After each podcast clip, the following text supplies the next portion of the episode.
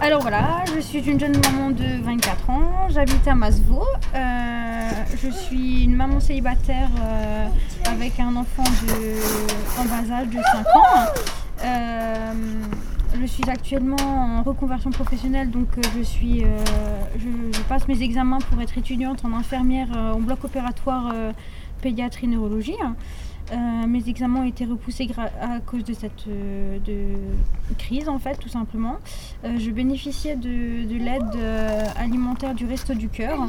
à présent, tout est fermé. je ne comprends pas pourquoi on peut aider des, des personnes comme des entreprises, loyers électricité et tout, et nous, locataires qui avons du mal à toucher les deux bouts, euh, qui, qui, grâce aux associations, on arrive à, pouvoir manger ou avoir un petit peu le frigo plein, euh, on nous prive de ça et on n'a aucune aide.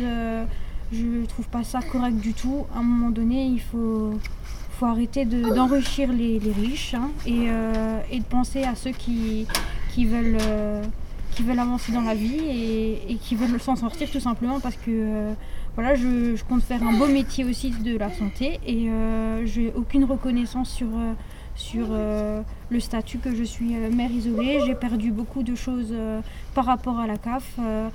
actuellement, je, je vis que de la pension de, du père de mon fils. Hein. Donc voilà, je trouve euh, ça inadmissible de, nous laisser en plan comme ça où il y a toujours d'autres solutions pour nous aider. Donc euh, même si, euh, si effectivement la crise c'est une chose, il y a toujours des solutions, notamment pour voilà, les, associations, les restos du cœur et tout.